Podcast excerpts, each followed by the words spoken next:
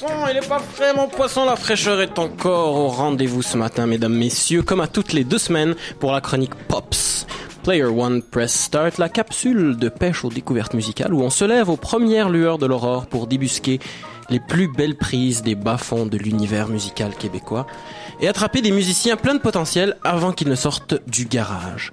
Et je voudrais prendre un petit moment ici pour nous lancer quelques fleurs, Pauline. J'ai appris cette semaine une nouvelle extrêmement enthousiasmante qui fait la preuve qu'au lendemain de la veille, on a du flair. Je regardais la programmation du festival de jazz et tu te souviens de Anomaly Oui, le bien tout premier sûr. invité de Pops qui nous a fourni le jingle que vous entendez en ce moment même derrière ma voix. Eh ben, il a été choisi pour faire la première partie de Kamasi Washington Oh, au Metropolis samedi prochain. Ça vous sonne une cloche? Ben, Pour ceux qui connaissent pas Kamasi Washington, c'est un saxophoniste euh, afro-américain qui est pas mal au top en ce moment du jazz américain, avec une musique profonde, de grande valeur. Chut. Si je voulais faire une comparaison un peu bancale, je dirais que c'est un peu le Kendrick Lamar du jazz. On pourrait dire ça Ça lui ferait plaisir. C'est- Tout le crédit toi. est apporté à toi, Annie. C'est toi ça, qui as déniché Anis ce talent. Qui, qui, qui découvre. Ouais, je parle de Kamasi Washington quand je dis Kendrick. Anomalie, c'est toi qui l'avais déniché. Oui, bah, je veux dire, il s'est déniché tout seul, mais. Bref.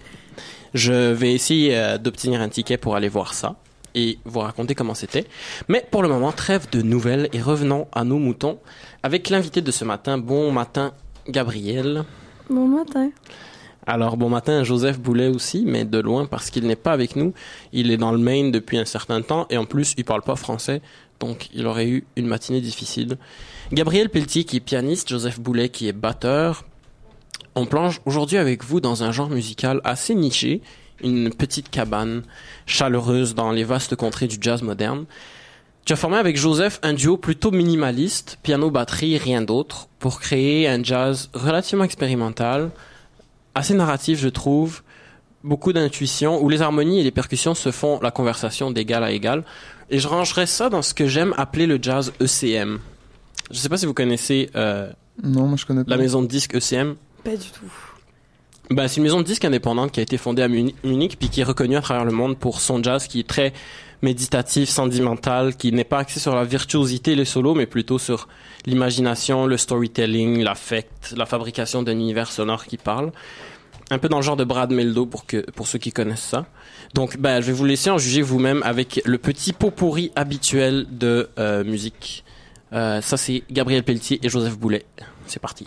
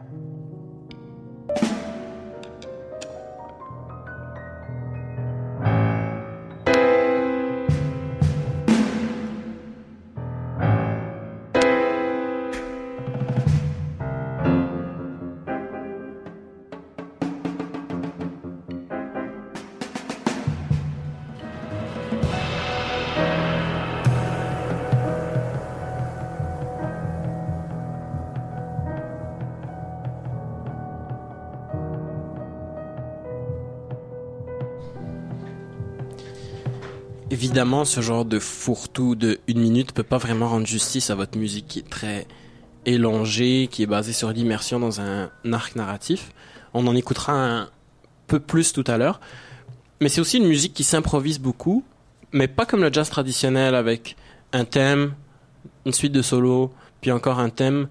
Comment est-ce que vous structurez vos compos? Comment vous organisez vos cues? Est-ce que à quel point est-ce que vous savez à l'avance ce qui va se passer quand vous commencez à jouer?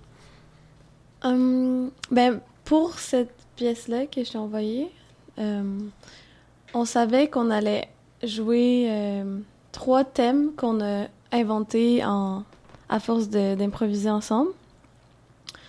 Puis, on savait pas vraiment quand, mais on savait l'ordre. Puis on s'était dit comme une limite de temps entre comme 15 et 20 minutes. Vous êtes Pour arrivé à les trois 26 pièces. finalement. Ouais. Ouais, dans le fond, je- des fois on essaie avec une limite de temps, des fois on se laisse aller puis on voit qu'est-ce que ça donne. Puis euh, c'est juste de la communication, puis c'est euh, le reste on ça arrive comme ça. Donc vous avez vraiment juste des thèmes, il n'y a pas de...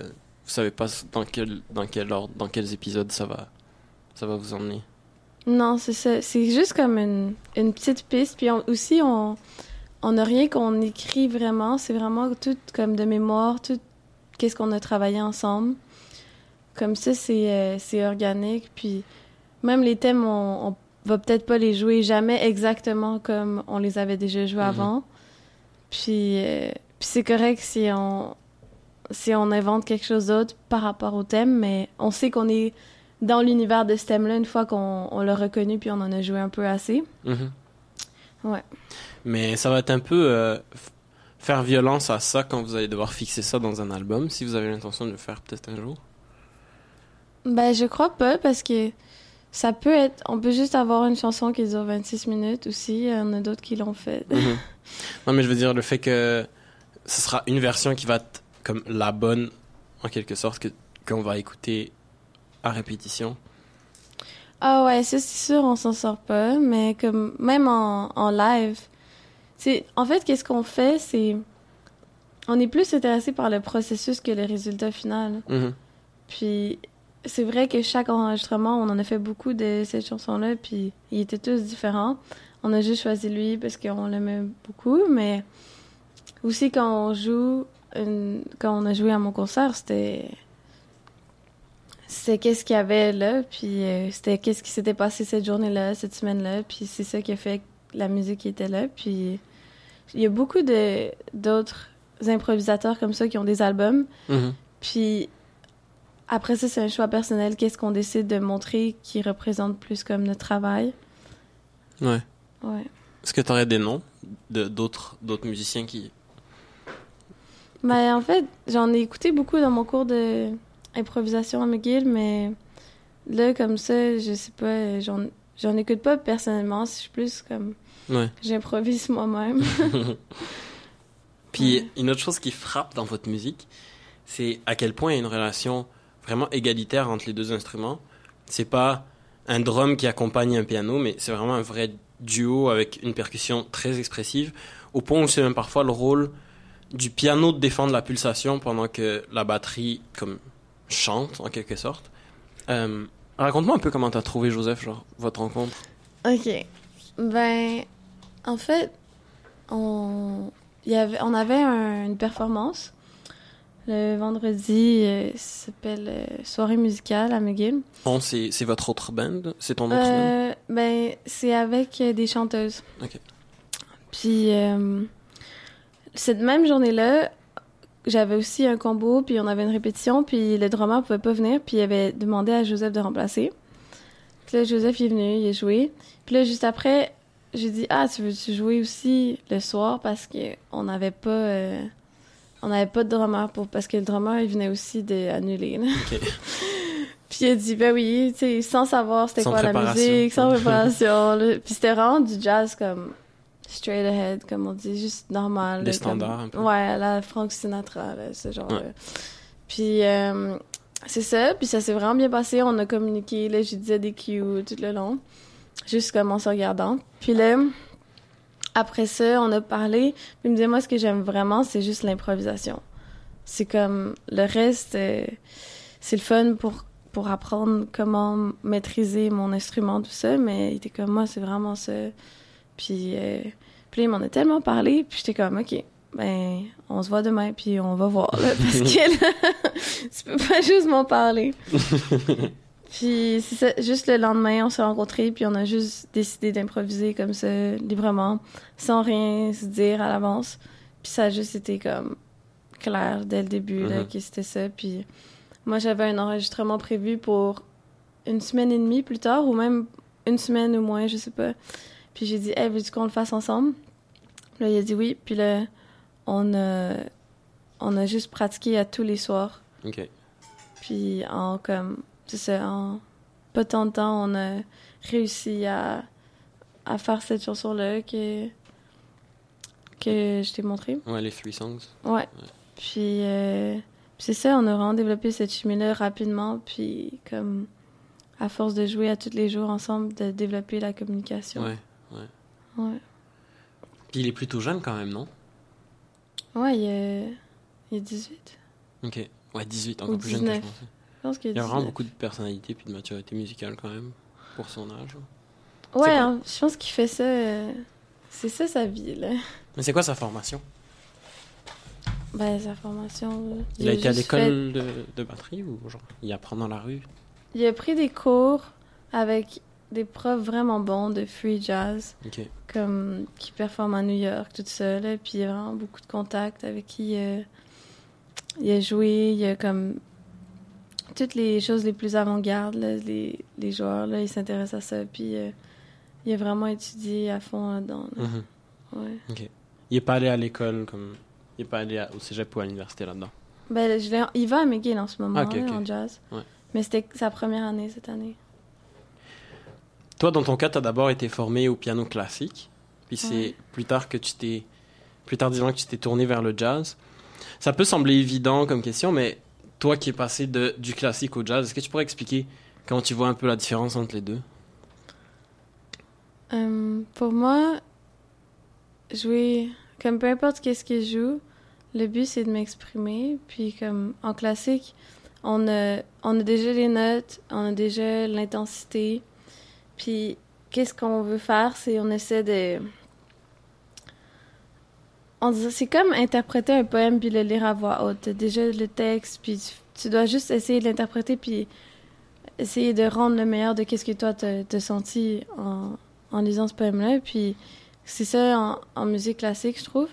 Puis comme on peut jouer avec euh, l'intensité, on décide quand même un peu qu'est-ce qu'on fait, puis on peut jouer avec le, le tempo, puis le rubato, puis c'est là qu'il y a la créativité.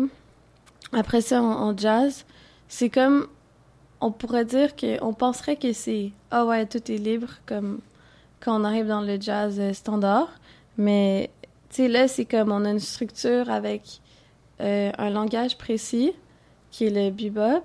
Mhm. Après ça, il y a des accords, une suite d'accords, une forme qui est souvent 36 mesures, qui va être à respecter tout le long de la performance d'une chanson.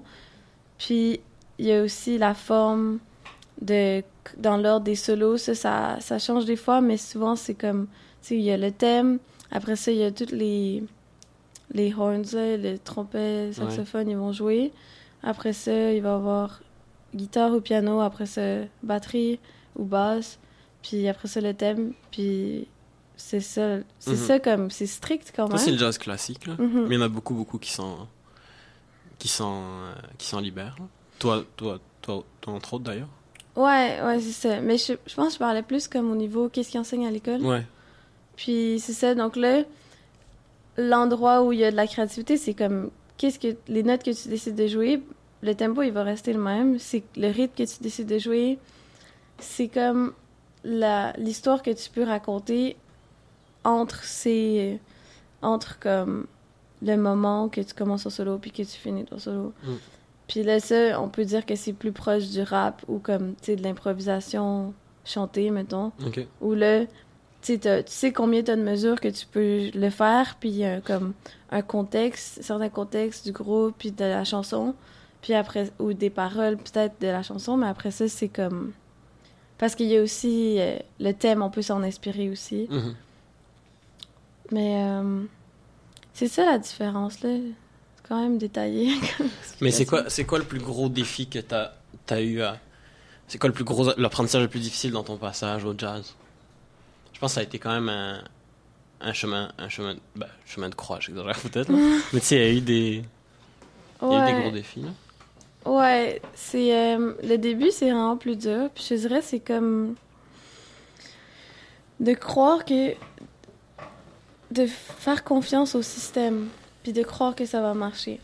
Parce que des fois tu fais, tu travailles, tu travailles, tu travailles, puis il y a comme pas de résultat. Puis à chaque fois que tu jammes, c'est juste encore comme j'ai l'impression que je sonnais pas bien.